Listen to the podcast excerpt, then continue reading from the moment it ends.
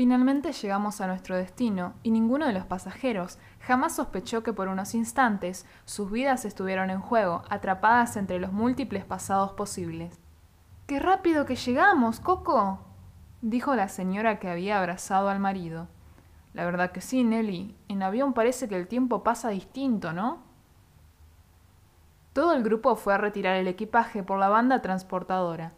Pasan y pasan nuestras maletas, hasta que uno a uno fuimos tomando nuestras pertenencias. Jano y Tiago tomaron rápidamente las suyas y dejaron el lugar avisando que comprarían víveres e iban a averiguar por nuestro transporte. En verdad mi maleta la había comprado y preparado Sophie, con lo cual yo solo sabía que era negra.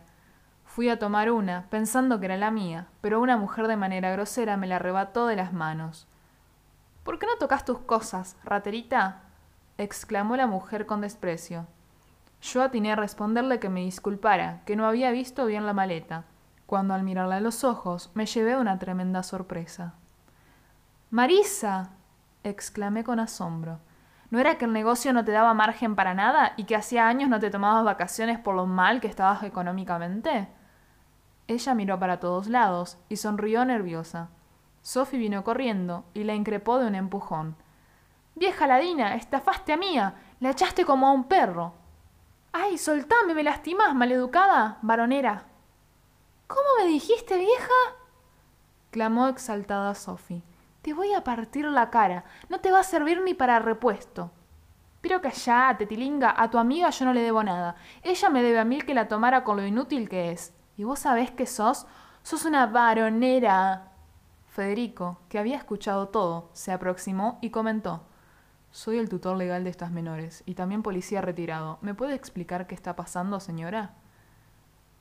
¿Vos qué te metés, matón? ¿Te crees que no sé que nunca fuiste policía? Con ese tatuaje horrible y esa cara de drogadicto. ¿Te crees que soy estúpida? A ver, señora, respondió él. Soy alcohólico en rehabilitación y por culpa de personas como usted, mi tratamiento sufre altibajos. Pero vayamos al grano, anciana. ¿Usted le debe plata mía? Marisa empezó a propinarle carterazos a Federico, mientras gritaba pidiendo asistencia a la policía. Federico se fastidió tanto que la tomó de ambos brazos y la miró directo a los ojos. Mírame los ojos, futura jubilada. Si entras en juicio laboral, faltando tan poco para tu retiro, esto es lo que te puede pasar. Entonces ella se perdió en el brillo de sus ojos, y estos se tornaron rojizos. Ella fue cambiando su cara de enojo por una de preocupación y luego de angustia. Murmuró muchas palabras, pero solo atiné a comprender. Mi casa, por favor, un geriátrico no. Piedad. Cuando volvió en sí, retrocedió dos pasos, abrió su billetera y me extendió unos cuantos billetes. Había muchísimo para mí, más de cinco mil pesos. Ella prometió hablar con su abogado y pagarme el resto a su regreso. Yo dudé ciertamente, pero estaba más que contenta con lo que ya me había dado. Federico me dijo que luego de lo que le hizo ver, ella cumpliría sin dudas con su palabra. Eso que le mostré probablemente sea la pesadilla que le acompañe por las noches durante el resto de su vida. Mía, cuánto efectivo. observó Sophie. Ese es el problema de los adolescentes concluyó Federico. No tienen ni idea de cuánto vale la plata. Eso que te dieron a un adulto no le alcanza para nada. ¿Ves algún adulto presente? acoté mirándolo. Ah, sí, ahí vuelve Jano. ¿Cómo se dice, mocosa? preguntó. Cuando alguien te ayuda, ¿cómo se dice? De nada, Fede. No me agradezcas, yo lo hago desinteresadamente. Federico se fastidió y se alejó avisando que iba al baño. Jano volvía nuevamente hasta nosotros, y el tetra, para mi sorpresa, se fue caminando al baño que se encontraba más lejos. Todos comenzaron a hablar entre sí, y yo me quedé pensando. Algo me dejaba intranquila. ¿Acaso? Fui hasta la entrada del baño de hombres, al que suponía se había dirigido Federico. Esperé un buen rato afuera, pero él no salía. Entonces golpeé fuerte la puerta y dije en voz alta Federico, ¿qué estás haciendo? Él tardó en responder, pero finalmente lo hizo. ¿Qué te importa, mocosa? Estoy en el baño, déjame tranquilo. ¿Qué estás haciendo en el baño, Federico? Respóndeme ya. Me siento mal, ¿te podés alejar de la puerta, por favor? Federico, salí ya del baño o te juro que voy a buscar a Jano para que te traiga de los pelos. Tómatelas, mía, déjame en paz. Se aproximó un hombre alto y corpulento, que estaba por entrar al baño. Lo retuve y le pedí que por favor me dijera qué estaba haciendo el señor alto y rubio que estaba dentro, porque hacía un rato que no salía y estaba preocupada por él. El hombre me miró sorprendido, pero finalmente accedió. Cuando se introdujo, pude por fin oír. Señor, ¿se siente bien? Una chica ahí afuera, pero... ¿Qué? Dame eso, soltalo, soltalo, irresponsable. Ahí afuera está tu hija sola, preguntándole a cualquier desconocido por su padre. ¿Y vos te encerrás en el baño para bajarte una petaca de whisky? ¿No te da vergüenza, cara dura? Flaco, no te metas. Ella viene conmigo, pero no es mi hija y no tiene por qué meterse en mis cosas. Entonces escuché el ruido de un puñetazo y una botella caer al piso. ¿Cómo que no es tu hija, degenerado? ¿Y qué es entonces? Los tipos como vos me dan asco. El hombre abrió la puerta furioso y Federico alcanzó a responderle desde el piso. Carajo, ¿puede ser que hasta un extraño me impida beber? El hombre me pidió que llamara por teléfono a mis padres delante de él, a lo que yo respondí que el hombre al que había golpeado era mi tío. Mi interlocutor se llevó la mano a la frente, suspiró y luego agregó De todos modos se lo merece por dejarte sola. Es un irresponsable. Luego abandonó el lugar con toda prisa. Federico salió del baño frotándose la barbilla. Al parecer, allí había recibido el golpe. ¿Cuánto tomaste? Le pregunté enfadada. Apenas unos sorbos. Si me mandaste a este desquiciado. Dame la otra petaca. Vamos, sé que siempre llevas dos. Federico accedió de mala gana. Yo la tomé y la vacié en el piso. Federico se arrodilló y observó desde corta distancia cómo vertía su contenido.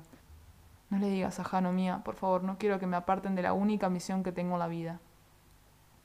Entonces, vamos a negociar. Primero tomaste chicle, con ese aliento me estás matando. Segundo, prometeme que cada vez que sientas la necesidad de beber, me lo vas a decir para que yo pueda ayudarte. Y tercero, entonces extendí los brazos y lo miré con una sonrisa. ¿Qué te pasa? preguntó. ¿Qué tenés que abrir los brazos? Fede, estuve leyendo algo sobre el alcoholismo y está directamente relacionado con la carencia de afecto. ¿Qué querés, pendeja? Moví la cabeza, indicándole nuevamente mis brazos abiertos.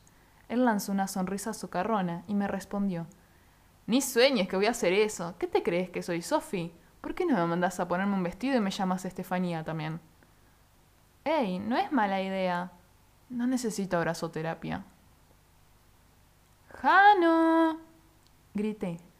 No me podés obligar a hacerlo. Respondió susurrando. Ay, Fede, ¿todavía no te diste cuenta de que yo hago lo que quiero con vos? Sos re manipulable, pero esta vez te juro que es por tu propio bien. No lo voy a hacer. Además no calculo bien la fuerza y te puedo romper una costilla. Lo miré nuevamente y parte de su coraza por fin se aflojó. Es que en el fondo de veras lo estaba necesitando, y quizás yo también, se aproximó hasta mí y mirando para ambos lados, muy toscamente movió sus brazos con lentitud y me tomó por los hombros inclinándose bastante. Espacio, Fede, no soy un nene, soy nena. ¿Cuánto tiempo tengo que hacerlo? Mínimo diez segundos desde que dejes de mover los dedos en señal de impaciencia y nerviosismo. Tampoco me des palmadas en el hombro, eso denota lo incómodo y ansioso que estás. ¿Te da vergüenza abrazarme? No, amiga, solo que no quiero tomarte a precio. Un guardaespaldas tiene que ser frío, para poder observar las cosas que solo se ven en frío. Fede, ya me tomaste a precio. Me di cuenta cuando me desmayé frente a la hermandad. Me tomaste en brazos y luego me acariciaste la frente. Nunca lo habías hecho, pero al verme asustada y en inminente peligro, optaste por demostrarme tu afecto. Tonterías. ¿Ya te puedo soltar? Sophie, que justo venía a buscarnos porque tardábamos mucho, se quedó pasmada y con la boca abierta, mirando la escena. Ah, bueno, exclamó ella. ¿Las cosas que uno tiene que ver? ¿Qué están haciendo solos acá? Qué bien que actúan en público. Se mandan la parte de que se llevan mal y luego se abrazan escondidas. Federico me soltó violentamente, casi dándome un empujón. Es tu amiga, que está loca, aseguró. Perdón, Federico, intervino Sofía, pero no vi que Mía te tomara por la fuerza apuntándote con un arma. Federico resopló y nos tomó a ambas de un hombro con cada mano y nos empujó hacia adelante. A veces olvido que yo soy el adulto. Refunfuñó. Y rápidamente nos condujo hasta los demás.